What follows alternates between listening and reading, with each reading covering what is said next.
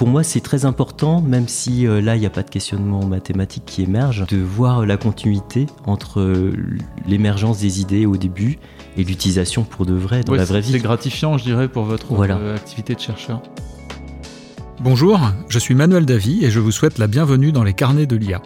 Ce podcast, c'est l'occasion de vous partager les expériences de la communauté de celles et ceux qui font bouger l'intelligence artificielle. Pourquoi et comment adopter l'IA dans son entreprise? Par où commencer? Ou encore, quelles sont les bonnes pratiques pour performer Autant de questions auxquelles nous apportons des réponses avec des spécialistes du sujet. Eh bien bonjour à tous, j'ai le plaisir d'être aujourd'hui dans les locaux de la société Meteors à La Madeleine à côté de Lille et je suis avec Alexandre Langlois qui est data scientist chez Meteors. Bonjour Alexandre. Bonjour et également avec euh, Viet Titran, qui est professeur d'université en mathématiques à l'université Gustave Eiffel. Bonjour Ti. Bonjour. Donc ça me fait vraiment plaisir d'être avec vous tous les deux, parce que quand votre euh, CEO Olivier Guyuzik m'a parlé de votre euh, collaboration, je me suis dit ça c'est unique et ça va vraiment intéresser nos auditeurs. Et à titre personnel, ça me fait vraiment plaisir de voir qu'il y a des entreprises qui savent collaborer avec la recherche. Je vais vous laisser vous présenter un petit peu et expliquer ce que vous faites dans l'entreprise. Peut-être Alexandre, si tu veux commencer. Moi, c'est Alexandre, je suis data scientist depuis 4 ans chez Meteors. Euh, Meteors, c'est une entreprise euh, experte dans la donnée client depuis maintenant presque 12 ans et on travaille avec euh, plusieurs de nos clients pour les aider à, traiter leurs données, la rendre beaucoup plus efficiente. D'accord. Donc ça se fait à travers de la data vis, des rapports, des études, de l'audit. D'accord. voilà, donc tout ça c'est du service et à côté on a aussi une un outil de gestion de données, de règles comportementales qui s'appelle euh, Forseeds. D'accord, bon, on va en reparler. Et en termes de clients, vous vous adressez à quel type d'entreprise? Alors, on a travaillé avec euh, Clarins, on a travaillé avec euh, Nocibé, avec Laurent Merlin aussi, beaucoup de marques du retail. D'accord, très bien. Bah, merci Alexandre. Ti, alors Qu'est-ce que vous faites? Parce qu'un professeur d'université dans une entreprise, on ne voit pas ça souvent. Moi, je suis donc docteur en mathématiques appliquées. Donc, j'ai soutenu une thèse en probabilité statistique. Ensuite, euh, j'étais euh, maître de conférence à l'Université de Lille euh, de 2007 à 2019 et depuis 2019, je suis professeur à l'Université Gustave Eiffel. Donc mon travail, en fait, il se partage en beaucoup de choses. La part d'enseignement que tout le monde, bien sûr. que tout le monde connaît, avec des étudiants, bien sûr. Donc je travaille en particulier avec des étudiants en data science et en actuariat. D'accord. Ensuite, il y a une partie euh, recherche, donc c'est celle-là qui nous intéresse aujourd'hui. Donc euh, mes activités en recherche, elles sont assez variées. Ça peut aller de choses euh, théoriques à des choses très appliquées. Et voilà, mon thème principal, donc c'est les processus aléatoires, des probabilités mêlées à des phénomènes dynamiques qui évoluent dans le temps. Donc les systèmes de Markov, les MDP, choses comme ça, j'imagine. Alors on ah. va pas perdre nos auditeurs avec ça. par exemple. En fait, il y a des applications, des modèles que je fais, par exemple en écologie, en épidémiologie. D'accord. Et donc aujourd'hui, on va parler aussi un peu de ces applications-là euh, pour euh, suivre les populations, mais cette fois de clients en marketing. quoi. Ah, c'est passionnant. Alors pour nos auditeurs, c'est quand même relativement rare malgré tout d'avoir des, des enseignants-chercheurs qui viennent dans les entreprises. Est-ce que vous pouvez nous expliquer déjà comment vous travaillez ensemble et quelle organisation vous avez mise en place? Alors en fait, on avait commencé à, travailler sur des sujets, on va dire, un peu plus complexes, et on a décidé de s'associer avec l'université pour avoir ce côté euh, vraiment lié à la recherche, pour venir en appui en fait sur tous nos travaux. Ça veut dire que vous aviez une problématique particulière à résoudre pour laquelle il n'existait pas euh, dans les librairies ou sur les softwares euh, classiques accessibles des solutions qui vous permettaient de traiter le problème. Oui, c'est ça, c'est ça. On avait commencé à travailler euh, d'abord sur un sujet d'attribution marketing dans un cadre particulier de projet. Du coup, c'est comme ça qu'on a commencé à travailler, à collaborer avec, avec T. D'accord. Et on a continué euh, cette collaboration pour enchaîner sur d'autres sujets parce qu'on trouvait l'échange intéressant mhm. euh, et ça nous permettait en fait de découvrir euh, des sujets, des algorithmes, des technos dont on n'avait pas connaissance qui pouvaient nous servir à nos applications marketing. Et, de votre côté, Ti, quel est votre rôle du coup dans la collaboration Qu'est-ce que vous apportez finalement à l'entreprise? Alors, c'est plutôt un rôle un peu d'accompagnement et je les aide à pousser les sujets de modélisation et enfin le, les, modèles le côté voilà le modèle mathématique le côté un peu théorique euh, qu'il y a derrière.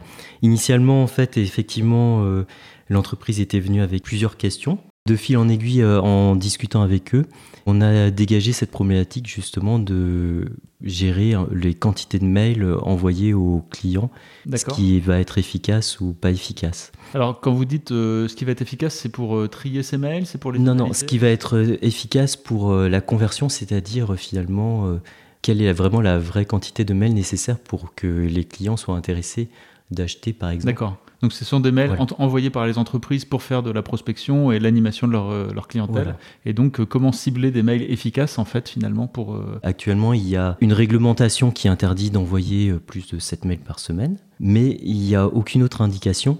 Et donc 7 mails par semaine, si on recevait ça de chacune des marques chez qui on achète, ça, fait trop. beaucoup de volume de mails. Et donc voilà, l'idée c'est aussi de réduire cette pollution par mail mais de manière intelligente en fait. Euh, D'accord. Et c'est là où les. Alors la question qui me venait, c'est comment les mathématiques jouent un rôle finalement dans cette décision d'envoyer ou pas un mail et peut-être aussi la nature du mail qui est envoyé, le contenu? Bah, en fait, c'est très simple. Ils nous ont aidé à, modéliser, on va dire, les actions des clients, tout simplement en se disant, bah, un client peut recevoir un email, il peut recevoir un SMS. Ça peut être tout simplement une opération commerciale, mhm. ça peut être une publicité, ça peut être euh, aussi pour donner de l'info sur la marque. D'accord. Euh, et en fait, tout ça, on part du principe que ça a un effet sur le ressenti du client envers la marque. D'accord. Et donc chaque réception, chaque euh, ouverture, dès qu'il va ouvrir l'email, dès qu'il va cliquer dans le mail, euh, c'est une action du client envers la marque. Tout ça, on peut le modéliser dans le temps. Et ça génère des données aussi. Oui, oui. Et en fait, c'est euh, pour traiter le volume des mm. données de façon intelligente qu'on a besoin des mathématiques. D'accord. Ok, bah, tout ça nous amène à notre première question. Vous avez un message. Salut Thi, salut Alexandre. Euh, je me demandais, est-ce que c'est fréquent de voir des enseignants-chercheurs collaborer avec des entreprises comme vous le faites?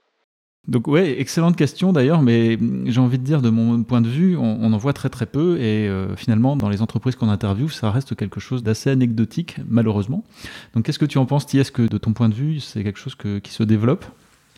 Alors J'espère que ça se développe parce que je trouve que les docteurs ont toute leur place en entreprise, ce qui est peut-être mm. pas assez euh, le cas en France. Tout à fait. Euh, pour plusieurs raisons. La première raison, c'est peut-être, alors je parle pour les mathématiques parce que bien sûr, euh, il y a beaucoup de disciplines et suivant les disciplines, voilà, le débouché du doctorat est vraiment différent. Mais mm-hmm. pour les mathématiques, en tout cas, la plupart des docteurs peuvent avoir dans l'idée de continuer sur des carrières euh, universitaires, faire des post-docs. Et donc, c'est pas non plus pour eux un débouché naturel. Mais ce que je vois aussi, parce que j'ai des étudiants en master euh, qui font des stages, des stages que je suis en entreprise, et puis nous avons aussi des apprentis, donc j'ai quand même pas mal de, voilà, de contacts avec des entreprises diverses. Ça paraît pas toujours euh, très naturel non plus d'aller euh, chercher des docteurs. C'est-à-dire que très souvent, on va faire appel à des étudiants de master, diplômés de master ou stagiaires ou apprentis. Mm. Mais euh, l'idée d'aller chercher euh, quelqu'un d'encore plus qualifié, ne paraît pas euh, toujours euh, nécessaire pour les entreprises. Tout à fait, c'est une question culturelle qui revient fréquemment quand on interviewe les Français versus les pays comme l'Allemagne ou l'Angleterre ou les États-Unis où c'est beaucoup plus développé. Alexandre, de, ton point de vue, ça a apporté quoi le fait de faire intervenir TI J'imagine des solutions à des problèmes mathématiques, mais est-ce que ça a apporté aussi au-delà de ça des nouvelles perspectives pour l'entreprise? Oui, carrément. Et en plus de ça, ça apporte aussi une expertise. C'est-à-dire que ça élargit notre palette de, de solutions, tout, tout, simplement. En fait. Tu disais tout à l'heure que vous êtes entré sur un premier problème et que vous en avez euh, identifié d'autres après. Ces problèmes que vous aviez déjà identifiés avant ou c'est l'intervention de TIC qui a permis de mettre le doigt dessus? Je dirais qu'il a permis de spécifier en fait et de préciser euh, notre problématique. C'est-à-dire qu'on était parti vraiment de quelque chose de général. On savait pas exactement comment l'aborder et lui, il est venu avec une idée, quelque chose qu'il avait déjà vu, qu'il avait déjà un peu traité et on s'est dit bah oui en fait on pourrait carrément tester en fait ça vaut le coup. ça, voilà, ça répond à notre problématique, on, on se lance. D'accord, donc c'est l'arrivée d'un point de vue euh, plus large et un peu différent finalement qui permet d'éclairer des zones d'ombre ou d'apporter des nouveaux. Ouais, c'est ça. On avait une problématique métier un peu large euh, avec euh, voilà des, des, clients mais qui savaient pas non plus exactement le transcrire et en en discutant en interne et en faisant intervenir T, là en fait on s'est dit bah oui on a il y a, y a, quelque chose à faire quoi ici sur ce point-là. Très bien, super intéressant. Et pour vous, T, ça, ça, vous, ça vous nourrit aussi pour votre recherche? Oui, et en, fait, ce que vient de décrire Alexandre, c'est aussi un petit peu euh, l'état de pensée des chercheurs ou enseignants-chercheurs. C'est-à-dire que finalement, quand Alexandre m'a appelé, moi, je connaissais pas vraiment la thématique sur laquelle euh, il me questionnait. D'accord. Alors, je connaissais bien sûr les, les mathématiques en jeu, mais j'avais aucune expérience en marketing. Et c'est vrai que notre travail, c'est aussi d'essayer de comprendre euh, et de poser des questions pour bien maîtriser voilà tous les ressorts, tous les tenants et aboutissants. Et juste le fait de discuter et de poser les questions, ça fait avancer petit à petit la réflexion et c'est comme ça qu'on est arrivé à faire émerger euh, des modèles, des directions dans lesquelles on allait partir euh, et des choses qu'on voulait approfondir. Et donc finalement de développer finalement de la valeur supplémentaire à la fois pour l'entreprise et pour euh, votre... Est-ce que ça vous alimente dans vos travaux de recherche également? Alors euh, pas complètement directement, mais en fait mon travail et celui d'Alexandre sont un peu complémentaires, c'est-à-dire que moi je vais apporter des réflexions un petit peu en amont, des modèles, mais euh, le travail d'ingénieur, c'est un autre travail qui amène à la concrétisation en fait de ces idées en quelque chose de vraiment euh, opérationnel. Et pour moi, c'est très important, même si euh, là, il n'y a pas de questionnement mathématique qui émerge, de voir la continuité entre l'émergence des idées au début et l'utilisation pour de vrai dans la vraie vie. C'est gratifiant, je dirais, pour votre activité de chercheur. Très bien, bah, ça nous amène à notre deuxième question. Vous avez un message. Alexandre dit comment vous gérez la répartition de la propriété intellectuelle entre vous? Euh, bah en fait c'est très simple. On a euh, décidé euh, pour mettre en avant notre travail de rédiger un article où nos deux noms en fait seront dessus et ce sera un article qu'on souhaite publier dans une dans une revue pour partager au, plus grand nombre. D'accord. Et donc là-dessus, en fait, on travaille en collaboration avec TIP pour la, la, rédaction et la présentation des résultats. Et j'imagine que vous avez fait un contrat qui définit un peu qui a le droit de faire quoi avec euh, ce que vous avez produit ensemble avec l'université et Meteors ah Oui, effectivement, il y a un contrat avec l'université. Mhm. qui en fait bah, met un peu de cadre en fait autour de, de tout ce travail là euh, et on va dire euh, respécifier un peu les rôles en disant bah par exemple moi j'apporte toute la partie technique les données euh, vient avec avec son bagage aussi et on voilà, on collabore c'est vraiment le cadre de notre, de notre collaboration en fait D'accord. Et pour vous, Ti, c'est une perspective intéressante cette publication euh, que vous êtes en train de préparer? Ah oui, c'est pour moi c'est quelque chose de très intéressant parce que euh, déjà ça me fait un petit peu rentrer euh, dans le monde du marketing. J'ai pu découvrir pas mal de sujets. D'accord. pour le, la propriété intellectuelle, en fait, suivant les disciplines, il peut y avoir aussi des questions de brevets. D'accord. Donc ici, dans notre cas très particulier, finalement, moi j'apportais les mathématiques, elles, elles sont pas vraiment brevetables. Pas brevetables ouais. Voilà, donc je pense que la question était beaucoup plus simple et voilà, si jamais il y a un logiciel ou quelque chose qui sort, effectivement, ça, ce sera l'exploitation de, de l'entreprise. D'accord, très bien. Donc c'est pas un vrai euh, sujet finalement, ça n'a pas été si compliqué que ça de se mettre d'accord? C'est ce que je comprends. Dans notre cas, non, mais ça, voilà, c'est toujours un peu délicat euh, en général, mais heureusement, on est accompagné de, de juristes et de personnes compétentes qui savent nous aider là-dessus. Très bien. Alors j'ai une dernière question, c'est euh, comment euh, vous vous êtes euh, rencontrés? Parce que finalement, Meteors, vous aviez une problématique, c'est pas forcément facile ou évident d'identifier qui pourrait potentiellement vous aider à, la trouver. Donc comment s'est fait le, la rencontre? Alors c'est en fait c'est très simple. Tis c'est un de mes anciens enseignants. c'est lui voilà qui, qui, était mon professeur en M1 et en M2. Et euh, en fait, voilà, cette collaboration a commencé déjà un peu à naître et on a décidé de la pousser, sachant que bah, moi je connaissais aussi T. Euh, on s'est dit, bah en fait, voilà, c'est un peu, on va dire, une personne de confiance parce que euh, je le connais plus ou moins via, via mon, cursus et, et voilà, comme il y avait un peu ce, ce, lien qui était déjà un peu présent, bah on a continué. J'étais un bon prof, quoi. oui, c'est ça, voilà, en gros.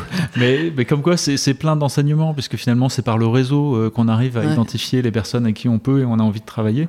Et puis pour les entreprises qui n'ont pas forcément euh, euh, des, des, gens qui viennent d'être diplômés avec des contacts à l'université, il y a aussi le, le, système des SAT, notamment la SAT Nord ici à Lille, et d'autres organisations qui peuvent aider les entreprises à, à, identifier des collaborations de recherche. Donc votre exemple, je pense, c'est très inspirant pour beaucoup d'entreprises. Merci à tous les deux d'être intervenus. Est-ce que vous, vous avez un dernier mot peut-être? Je voulais aussi mentionner qu'il y avait une agence qui était peut-être pas assez connue qui s'appelle l'AMIES, qui euh, s'occupe aussi au niveau national de faire collaborer les entreprises et les universitaires et qui organise différents événements pour les mettre en contact. Ok, excellent. Bon bah merci encore à tous les deux, c'était je pense très inspirant pour nos auditeurs. Euh, quant à nous, on se retrouve dans 15 jours pour un nouvel épisode. D'ici là, n'hésitez pas à vous abonner à notre podcast et à consulter notre site internet www.iahdf.org. À bientôt.